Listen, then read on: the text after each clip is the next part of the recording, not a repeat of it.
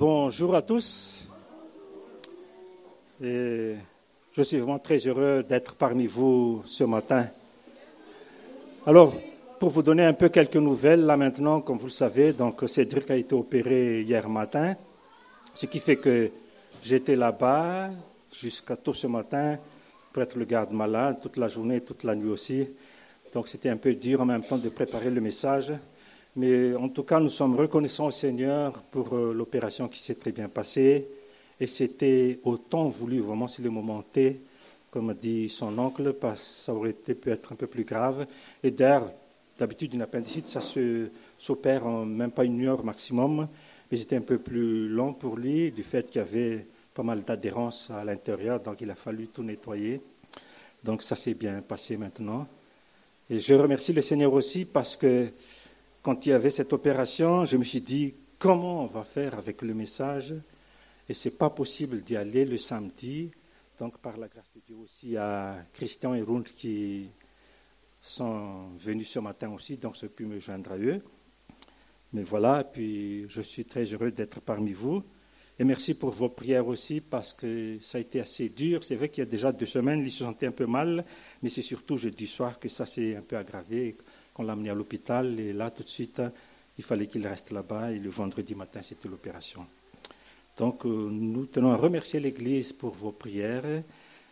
ça, nous l'avons vraiment senti et le fait aussi que tout s'est très bien passé. Alors, il revient à moi de partager la parole de Dieu ce matin. Donc, j'ai entendu aussi la nouvelle hier concernant notre frère Annie. C'est une. Ben, ça arrive à tout le monde, hein. Mais Dieu est souverain dans tout cela et merci à John Imam qui était là, le fidèle serviteur jusqu'au bout. Vraiment, merci pour toi, mon frère. Alors, nous bénissons le Seigneur pour la grâce qu'il nous accorde ce matin de pouvoir partager la parole de Dieu, surtout qu'avec le thème du camp qui dit Vivre l'amour véritable en Christ. Eh bien, je me suis dit, si tel est le thème de notre camp, en réalité, ça rejoint aussi notre sous-thème du second trimestre qui dit Ensemble rempli de l'amour du Christ. Je m'excuse un peu parce que j'ai un peu de mal à manipuler. C'était hier aussi que j'ai dû faire le PowerPoint. Ceci dit, nous sommes vraiment bénis du Père déjà tout le long du second trimestre avec le sous-thème, mais surtout durant ce camp des trois jours avec le message qu'il veut nous transmettre, qui est de vivre l'amour, et c'est l'amour véritable. Peut-être sentons-nous bombardés de messages alors, avec ce qui va suivre aussi avec le message de Hall tout à l'heure sur euh, l'amour. Mais je me suis dit, ne le prenons pas ainsi, mais plutôt voyons-le sous un autre angle, que Dieu, en tant que Père Dieu d'amour, veut nous rappeler l'importance de l'amour dans la vie chrétienne. Et qu'on le connaisse pas seulement dans la tête, au bout des lèvres, mais que ça se pratique, ça se voit dans notre vie de tous les jours. Alors bien évidemment, ce n'est pas l'amour avec le concept humain, mais c'est l'amour puisé en celui qui en est la source, d'où d'ailleurs le thème Vivre l'amour véritable en Christ. Ce n'est pas du toc, mais du vrai, comme le vrai cuir. Donc il y a des fois les simili-cuir, mais ici c'est le vrai amour, parce que l'amour du monde nous donne, nous pas l'amour dans la conception humaine, mais vraiment sans l'amour de Dieu. D'ailleurs, Paul dit dans une de ses lettres, au reste, mes frères, réjouissez-vous dans le Seigneur. Je ne me lasse point de vous écrire les mêmes choses, et pour vous, cela est salutaire. Philippiens 3, 1. Donc, on ne peut pas dire, ah ben, parler de l'amour, je connais déjà la musique, la chanson, j'en ai jusque-là même avec le même refrain. Mais ne nous lassons pas d'entendre ce que Dieu a à nous dire durant ce camp et de redécouvrir encore la grandeur de son amour ayons toujours le cœur disposé à recevoir ce que Dieu veut nous partager durant ce week-end. Et même dans notre vie de tous les jours, même il se pourrait que la parole qui est sous notre yeux, toujours la même parole que nous lisons jour après jour, mais il se trouve qu'à chaque lecture, Dieu nous fait découvrir toujours quelque chose de merveilleux de sa parole. C'est pour dire toute la richesse de la parole de Dieu. Et nous, avec notre petitesse, bon, on ne peut que saisir quelques-uns seulement, mais nous pouvons le vivre aussi au jour le jour. Alors, il était prévu qu'il y avait le passage, le thème qu'Annie devrait nous apporter. Il y a celui de John Imam qui était sur, euh, avec le thème, comme il est dit ici, être rempli de l'amour du Christ. Alors, ce matin, il revient à moi maintenant de partager ce qui existe dans, dans le passage de 1 Jean 4, 12 à verset 16, du verset 12 à verset 16, et que je vais intituler Demeurer dans le véritable amour. Alors nous allons lire ce passage à partir du verset 12. Personne n'a jamais vu Dieu. Si nous nous aimons les uns les autres, Dieu demeure en nous, et son amour est parfait en nous. Nous connaissons que nous demeurons en lui et qu'il demeure en nous en ce qu'il nous a donné de son esprit. Et nous, nous avons vu et nous attestons que le Père a envoyé le Fils comme sauveur du monde. Celui qui confessera que Jésus est le Fils de Dieu, Dieu demeure en lui et lui en Dieu. Et nous, nous avons connu l'amour que Dieu a pour nous. Et nous y avons cru. Dieu est amour et celui qui demeure dans l'amour demeure en Dieu. Et Dieu demeure en lui. Voilà le passage que nous allons lire, méditer ce matin. Remarquez, mais le véritable amour se vit. Le véritable amour se voit dans notre relation de tous les jours.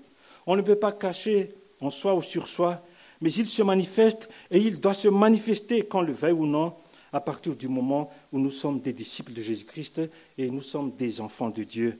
Le vrai amour, ça doit se manifester dans notre vie de tous les jours.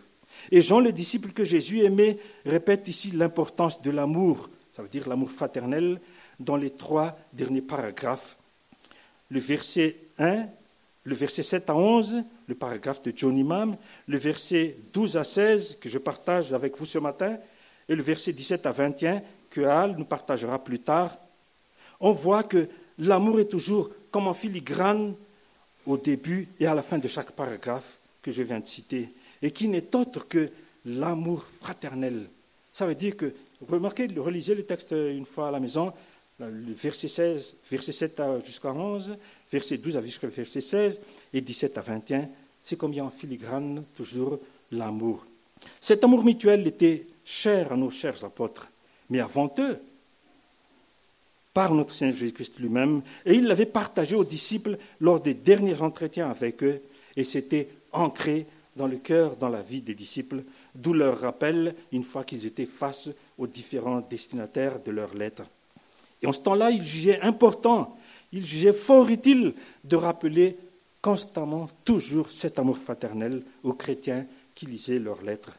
Et c'est notre cas aussi aujourd'hui, parce que nous lisons la lettre de l'apôtre Jean qui parle justement de cet amour. Alors, j'ai été poussé à faire comme un tableau comparatif, et c'est incroyable le fruit que j'ai découvert. De la bouche de l'apôtre Jésus, trois fois, Voilà. Voilà. Trois fois, il dit, je vous donne un commandement nouveau, aimez-vous les uns les autres, comme je vous ai aimé, vous aussi, aimez-vous les uns les autres. Jean 13, 34. Et dans Jean 15, 12, c'est ici mon commandement, aimez-vous les uns les autres, comme je vous ai aimé. Donc c'est la première partie ici. Et dans Jean 15, 17, ce que je vous commande, c'est de vous aimer les uns les autres. Voyez un petit peu la répétition, aimez-vous les uns les autres. Et Paul n'est pas en reste aussi. Dans 1 Thessaloniciens 4, 9, il dit, Pour ce qui est de l'amour fraternel, vous n'avez pas besoin qu'on vous en écrive, car vous avez vous-même appris de Dieu. Donc c'est très important, vous avez appris de Dieu à vous aimer les uns les autres. Et enfin, dans la bouche de l'apôtre Pierre, 1 Pierre 1, 22, ayant purifié vos âmes en obéissant à la vérité, pour avoir un amour fraternel sincère, aimez-vous ardemment les uns les autres de tout votre cœur. Nous voyons un petit peu. Et Jean n'est pas en reste, mais Jean aussi. Alors, il va le faire, il va le dire cinq fois ici. 1 Jean 3, 11. Car ce qui vous a été annoncé et ce que vous avez entendu dès le commencement, c'est que nous devons nous aimer les uns les autres. 1 Jean 4, 7. Bien-aimés, aimons-nous les uns les autres, car l'amour est de Dieu, et quiconque aime est né de Dieu et connaît Dieu. Et 1 Jean 4, 11. Bien-aimés, si Dieu nous a aimés ainsi, nous devons aussi nous aimer les uns les autres. 1 Jean 4, 12. personne n'a jamais vu Dieu. Si nous nous aimons les uns les autres, Dieu demeure en nous et son amour est parfait en nous. Et 1 Jean 4, 21, et nous avons de lui ce commandement, que celui qui aime Dieu aime aussi son frère. Alors dans notre texte de base du camp, ça veut dire 1 Jean 4, 1 à 21, ben, il est répété quatre fois. 1 Jean 4, 7, 4, 11, 4, 12, 4, 21. C'est pour dire toute son importance vraiment dans l'application de cet amour fraternel, de la vivre vraiment, de le vivre dans notre vie de tous les jours. Bien que Jean le répète quatre fois, il tenait quand même à nous mettre en garde, en garde ses lecteurs, sur le piège de l'ennemi qui est de semer autre chose que l'amour. Ça veut dire autre que l'amour, eh bien, c'est la haine. Alors, j'en n'hésite pas à le dire ici, de le dénoncer. C'est comme s'il y a un intrus dans ce merveilleux passage, et comme il dit, attention, attention, 1 Jean 4, 20, si quelqu'un dit j'aime Dieu, ça c'est une confession, hein, j'aime Dieu, mais la réalité est qu'il haïsse son frère, c'est un menteur. Car celui qui n'aime pas son frère, qu'il voit, comment peut-il l'aimer Dieu qu'il ne voit pas? Et c'est vrai, là c'est tellement contradictoire hein, de dire j'aime Dieu de toutes mes lèvres, mais dans mon action, dans mon cœur même, je haïs mon frère, je haïs mon frère, je haïs mon prochain. Et ce tableau comparatif montre à quel point l'amour est très important, vraiment, surtout l'amour fraternel.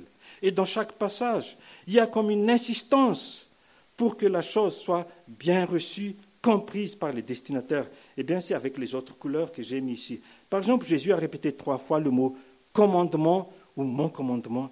Ça veut dire, euh, est-ce facultatif?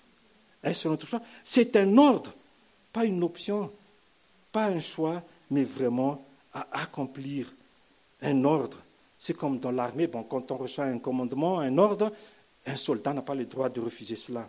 Et Paul dit, vous l'avez reçu de Dieu. Ça veut dire que cet amour véritable ne vient pas de nulle part, ce n'est pas tombé du ciel comme ça, mais il vient de Dieu qui l'a mis sa semence en nous. C'est tellement très fort. Et Pierre n'est pas en reste quand il dit de s'aimer de tout votre cœur. Avec sincérité, il dit ici. Ça veut dire aimer vraiment son partage. Ça veut dire vivre un amour dans sa totalité vraiment. Et n'en parlons plus pour Jean, avec son assistance, varie d'un verset à l'autre, quand il dit nous devons.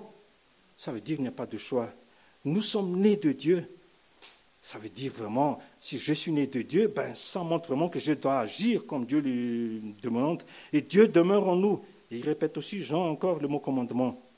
Je me suis dit que s'il en est ainsi, ce n'est pas le fruit du hasard si la chose se passe ainsi. Et si le thème du camp, Vivre l'amour véritable en Christ, a un lien avec le sous-thème du second trimestre, Ensemble rempli de l'amour de Christ. N'est-ce pas formidable? Mais je pense que Dieu veut que nous pratiquions davantage dans notre vie de tous les jours l'amour fraternel, que nous le vivions toujours tant que Dieu nous prête vie. Ça veut dire jusqu'à mon dernier souffle, je dois vivre l'amour fraternel. Même si des fois ça me fait mal ce que les gens me font. D'ailleurs, le Seigneur Jésus nous a dit même de prier pour nos ennemis, pour ceux qui nous persécutent. C'est bien beau d'être rempli de l'amour de Christ. C'est ce que nous désirons tous vivement, mais il faut l'appliquer dans la vie de tous les jours. Et j'aime bien les paroles de Paul dans Romains 12 et Romains 13, et qui dit ceci S'il est possible, autant que cela dépend de vous, c'est important. S'il est possible, autant que cela dépend de vous, soyez en paix avec tous les hommes. Ce qui veut dire que bien souvent, ça dépend de moi. La balle est dans notre camp, la balle est dans mon camp, mais nous refusons de faire le pas. Nous refusons d'être le faiseur de paix, d'être un instrument de paix. Au lieu de cela, nous sommes des fois, peut-être malheureusement, source de, de, de haine tout ça.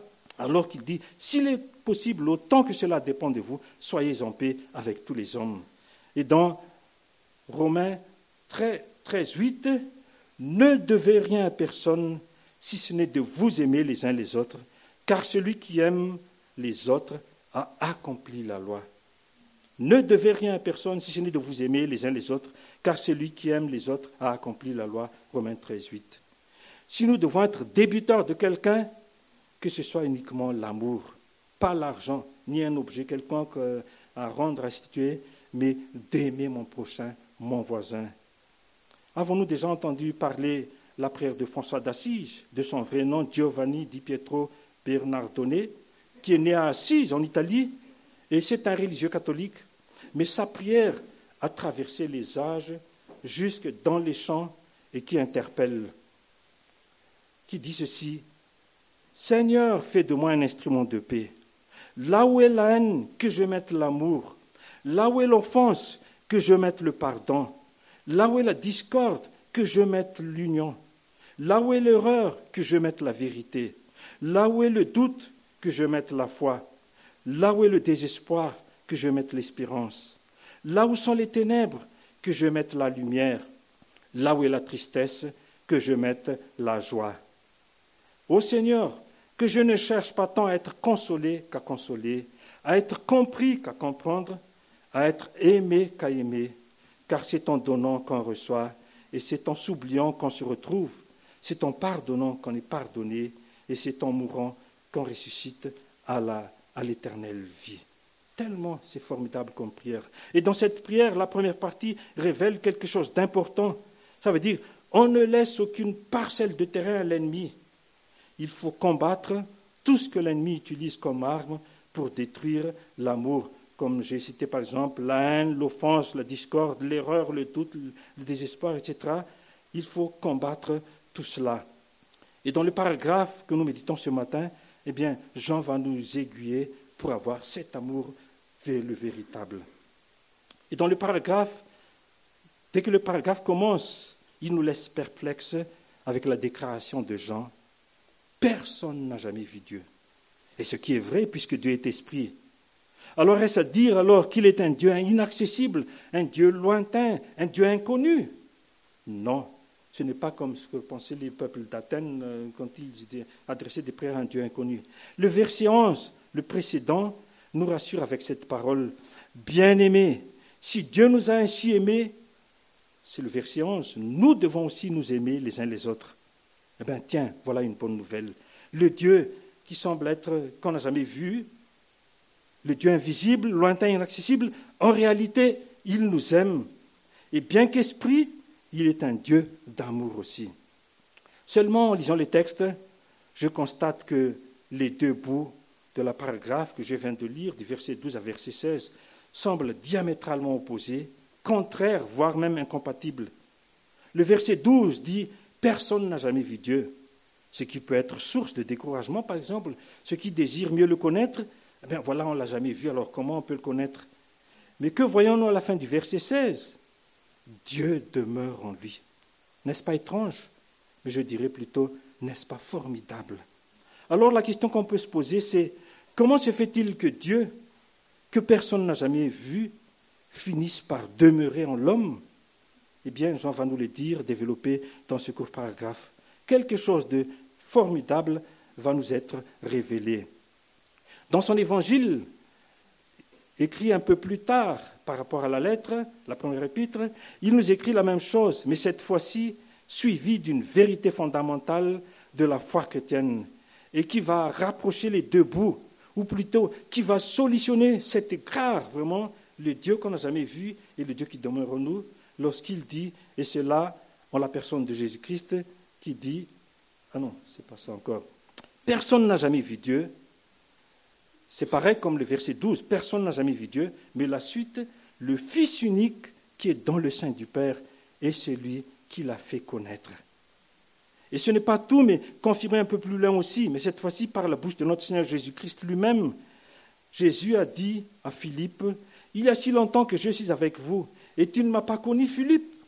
Celui qui m'a vu a vu le Père. Comment dis-tu, montre-nous le Père Jean 14, 9. En fait, le Fils, c'est la révélation du Père. Et n'est-ce pas ce que dit Paul? Eh bien, il est l'image du Dieu invisible. Colossiens 1, 15. Donc nous voyons au travers de cette lecture le rapprochement fait par Jésus, c'est-à-dire l'amour véritable du Père manifesté en Jésus à rapprocher l'homme pécheur du Dieu créateur et du Dieu d'amour. C'est quelque chose de formidable.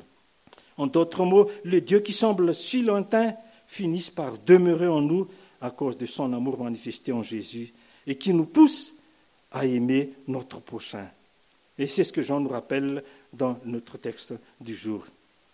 Vous savez, le texte du jour me fait rappeler un terme en mathématiques, dont c'est déjà écrit ici, dont je ne suis pas fort du tout le mathématique, mais ça me revient souvent dans ma tête ce mot, le terme, la relation transitive, et qui est une suite d'objets reliés consécutivement, aboutis à une relation entre le premier et le dernier. En quelque sorte, qui relie les deux bouts? Par exemple, dans la parole de Jésus, par exemple, celui qui vous reçoit, celui qui vous reçoit, me reçoit, et celui qui me reçoit, reçoit celui qui m'a envoyé. Voyez, celui qui vous reçoit, me reçoit, et celui qui me reçoit, celui qui m'a envoyé. Matthieu 4, 10. En finalité, celui qui reçoit les envoyés de Jésus-Christ reçoit Dieu en personne, vraiment. Donc, Jésus et nous, nous ne sommes que le canal seulement. Mais négativement, celui qui vous rejette, celui qui vous rejette me rejette, et celui qui me rejette rejette celui qui m'a envoyé. Luc 10, 16. Et celui qui rejette les disciples de Jésus, en réalité, c'est Dieu lui-même qu'il rejette. N'est-ce pas ce qui s'était passé avec la vie de l'apôtre Paul, par exemple? Il persécutait les chrétiens, mais en réalité, c'est Jésus qu'il persécutait, et Jésus qui est-il? L'envoyé de Dieu, ce qui sous-entend aussi qu'il persécutait Dieu qu'il croyait servir. Mais il était complètement à côté de la plaque, notre pauvre Paul. Et nous voyons cela aussi dans le texte d'aujourd'hui, cette relation transitive pour montrer la progression de l'œuvre de Dieu dans notre vie. Il est dit que personne n'a jamais vu Dieu, selon le verset 11. Dieu nous a aimés et qu'il ne devrait pas nous laisser oisifs ni passifs. La parole nous interpelle à nous aimer les uns les autres. Et le verset 19 appuie Pour nous, nous aimons parce qu'il nous a aimés le premier. Le verset 19, c'est dans le passage que Al va nous euh, partager aussi. Pour nous, nous aimons parce qu'il nous a aimés le premier. Ça veut dire que l'amour est en Dieu tout d'abord, il est la source. La semence est en nous et qui a tout déclenché à vivre l'amour fraternel. Donc, il y a cette euh, relation transitive-là. Il y a tout d'abord l'amour fraternel. Et l'amour fraternel est une preuve tangible que Dieu demeure en nous. Et on suce son amour est parfait en nous. Et comme j'ai dit plus haut, donc c'est un amour parfait, du véritable. Ce n'est pas du toc, mais le vrai amour, le véritable. Et après, il y a comme cette espèce de fusion. Nous demeurons en lui et lui en nous. Nous demeurons en Dieu et Dieu en nous. Mais comment cela est-il possible? Eh bien, par la présence de son esprit en nous. Vous savez que du temps des apôtres des premières églises, il y avait, du temps des apôtres, l'évangile, il y avait Jésus-Christ sur terre. Mais après, à partir de la première église, première église chrétienne, eh c'est l'esprit qui vit en nous. Et c'est ce qui se passe exactement, par la présence de son esprit en nous. Jésus n'est plus là physiquement, mais son esprit en nous, comme il l'a promis. Et avec cet esprit qui inspire, qui conduit, Jean atteste qu'il peut attester que le Père a envoyé son Fils comme sauveur du monde. Et ça, c'est une déclaration de Jean quand ils disent Car Dieu a tant aimé le monde qu'il a donné son Fils unique, afin que quiconque croit en lui ne périsse point, mais qu'il ait la vie éternelle. Et Jean de rajouter encore Celui qui confesse que Jésus est le Fils de Dieu, comme l'avait fait l'eunuque éthiopien, eh bien, Dieu demeure en lui et lui en Dieu. Donc la fusion dite plus haut est encore confirmée ici. Et tout cela n'a fait que confirmer que pour Jean, qu'il connaît, pour Jean qu'il connaît l'amour que Dieu a pour nous y compris pour lui-même aussi. Il croyait dur comme fer que l'amour vient de Dieu. Et il en vient maintenant avec cette grande déclaration sur un des attributs de Dieu, Dieu est amour. Et si on puise en lui cet amour, prendre la sève divine dans celui qui en est la source, ben, automatiquement, nous demeurons en Dieu et Dieu en nous. Donc, ça montre vraiment, est-ce que je suis relié avec la sève qui vient sous la terre là Est-ce que je suis en communion toujours avec Dieu? Est-ce que je laisse toujours l'Esprit de Dieu dominer tout mon être pour que Dieu demeure en moi et que moi demeure en lui aussi et que par la suite je puisse aimer tout mon prochain? En résumé, bien qu'on ne voit pas Dieu, au travers de son esprit et de la manifestation de Jésus-Christ, venu en chair et en os, et par notre foi en lui, Dieu demeure en nous et il vit en nous et nous sommes en communion avec lui. Donc ça rejoint les deux bouts ici. Dieu demeure en nous et il demeure en lui aussi à la fin. Et moi je me suis dit, s'il en est ainsi, avons-nous encore raison de ne pas vivre pleinement l'amour véritable, mais de vivre l'amour au gré de notre tempérament? Parce que la personne ne me plaît pas, je ne peux pas l'aimer, je dois l'haïr. Non, nous sommes appelés à aimer tout le monde, à prier pour tous les hommes, pour toutes les autorités. Rappelons-nous que Jean adresse cette lettre à ses enfants spirituels qui connaissent déjà le Seigneur et qu'il juge qu'il est toujours bien de leur rappeler à raffermir toujours l'amour fraternel entre frères et sœurs, comme Paul l'a jugé bon de toujours rappeler, rappeler toujours certains passages. Soyons conscients, mais même en tant qu'enfants de Dieu, avec des années de vie chrétienne, on peut trébucher. Avec des années de vie chrétienne, on peut faillir à certains commandements de Dieu, comme l'amour fraternel. Et Jean ne s'en lasse pas de le rappeler ici. Et là, il dit que le résultat de cet amour mutuel n'est pas vain, ni une perte de temps de vivre l'amour fraternel, ni une relation fructueuse, mais bien plus, il est le signe de la présence de Dieu en nous. Dieu demeure en nous. Et ça, c'est vraiment quelque chose de fort. Est-ce que nous imaginons un petit peu Dieu, l'être céleste, le Dieu trois fois saint, qui vit en moi Et est-ce que je vais laisser encore ma vie être dominée par la par euh, la rancune, par toutes sortes de choses non, c'est le Dieu qui n'est autre que le Dieu d'amour. Remarquez, remarquons, mais le mot demeurer revient sept ou huit fois. Que ce soit Dieu demeure en nous ou nous demeurons en lui. C'est pour montrer le fruit de la conséquence de l'amour fraternel. Et dans l'évangile de Jean aussi, pensez à Jean 15. Combien de fois est le mot demeurer? Ça veut dire que c'est un sujet très cher à Jean vraiment de vivre cet amour fraternel. Lisez un peu les évangiles et les épîtres de Jean. C'est comme si Dieu a mis sa semence d'amour en nous afin de pouvoir nous aimer les uns les autres. Alors je me suis dit, quel privilège pour nous d'être participants à ce grain d'amour. Rappelons-nous que dans le paragraphe du camp, ça veut dire du verset à 21, deux fois Jean nous rappelle que Dieu est amour, le verset 8 et le verset 16, ce qui constitue la base de son argumentation. C'est la base.